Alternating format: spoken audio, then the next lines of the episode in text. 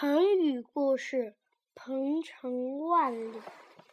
远古时期，在遥远的北海，有一条特别大的鱼。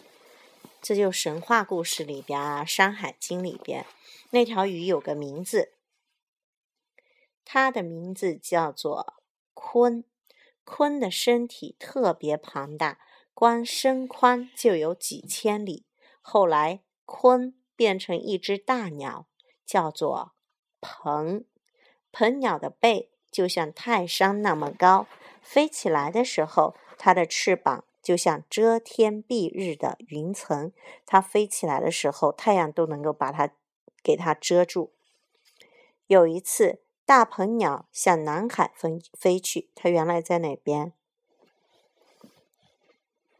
北北海。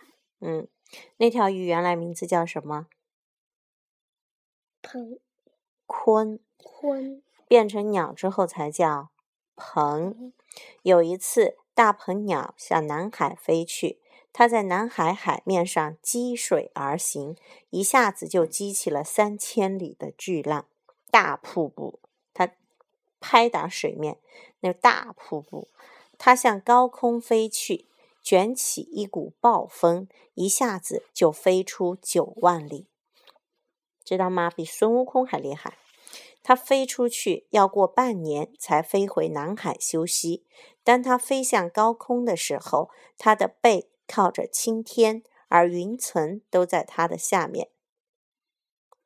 生活在洼地里的小雀看见大鹏鸟飞得那么高、那么远，不理解地说：“真是的，在树梢上飞飞也就罢了。”干嘛要飞到九万里以外的地方呢？真是的，大鹏飞翔的路程远达万里，多少万里？万多少万里？九万里。对，绝对不是小鸟、小小雀所能比拟。鹏程万里，比喻前进迅速，前程远大。OK，这个成语叫。鹏程万里。鹏原来是一条鱼，叫什么？鲲。对。